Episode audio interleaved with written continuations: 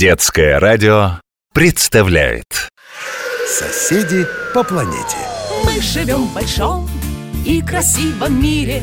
Имя миру нашему Земля. Здесь у каждого есть своя квартира. Норка, гнездышко или конура. Твердо ты слова запомни эти. Друг для друга мы всегда соседи И чтоб мирно нам существовать. Нужно больше друг о друге знать. Нужно больше друг о друге знать.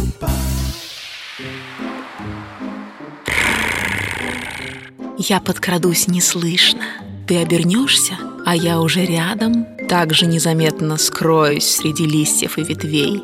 Только вы меня и видели. Ты очень похожа на кошку, только крупнее А на ушах у тебя кисточки И очень короткий, словно обрубленный хвост Меня не зря называют дикой кошкой. Я и правда очень похожа на домашнее животное. Но не вздумай взять меня домой. Моя стихия — свобода, потому что я животное дикое. Не смотрите на мою выразительную мордочку. Это лишь кажется, что я улыбаюсь. Но вы никогда не сможете понять, что у меня на уме, потому что я не просто кошка. Я рысь.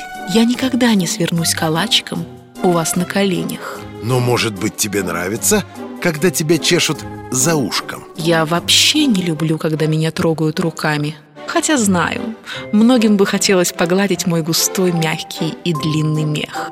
Но лучше любоваться мною издалека. Цвет меха рыси зависит от того, где она живет Хотя само слово «рысь» скорее всего происходит от греческого слова Которое переводится как «рыжий» Южные рыси более ярко окрашены, чем северные А, например, у рысей, живущих на Пиренейском полуострове Черные пятна более четкие, чем у остальных Мои собратья бывают красно-рыжими, сероватыми, почти коричневыми и даже с голубоватым отливом. Только на животе шерсть чаще всего белая. Как и многие другие дикие животные Зимой рысь меняет свою окраску Летом мой мех становится более грубым и более ярким. Впрочем, это не всегда заметно. Нужно хорошо знать нас, чтобы увидеть такие отличия.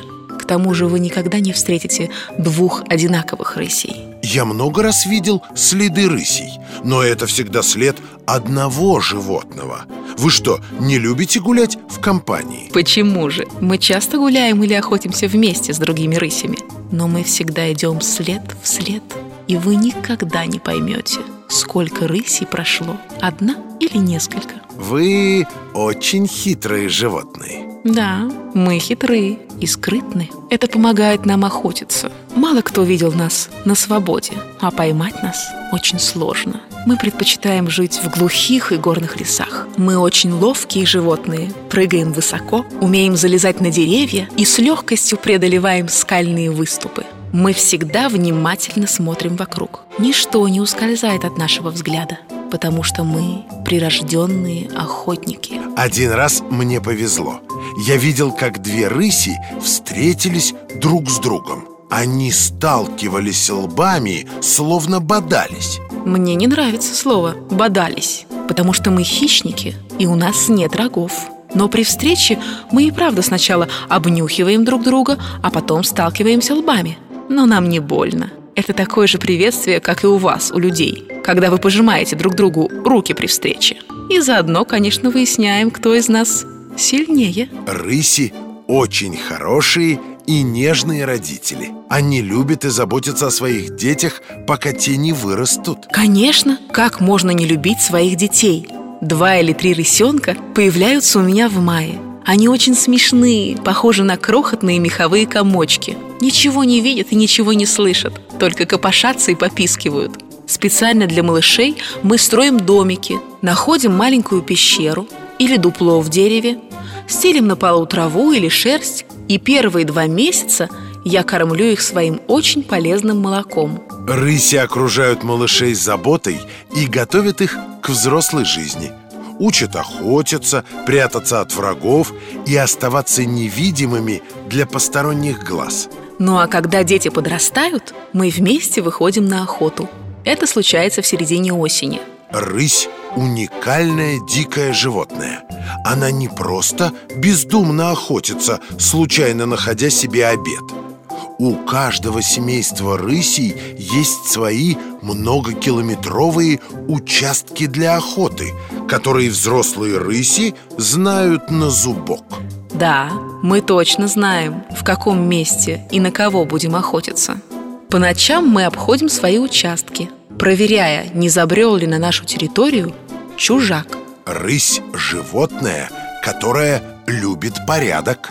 Именно так. Сейчас мне как раз нужно проверить, все ли хорошо в моем доме и принести моим любимым детям еды.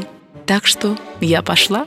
У настоящего охотника бывает очень мало свободного времени –